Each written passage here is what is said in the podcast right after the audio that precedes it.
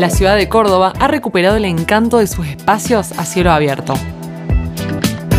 Parques, plazas o paseos forman parte de un encantador recorrido en medio de esta gran ciudad de 450 años de vida.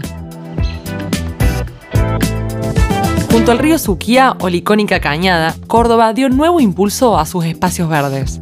Tras la recuperación de plazas históricas, la puesta en valor de iconos como el Parque Las Heras, la Plaza Colón o la Plaza España, y con la creación de un nuevo concepto urbano como el de las supermanzanas. También vio nacer la primera etapa de la ambiciosa ciclovía en altura, destinada a convertirse en un icono cordobés. En esta nueva colección elegimos algunos de los destinos que no podés perderte en una visita para disfrutar al aire libre de una ciudad transformada.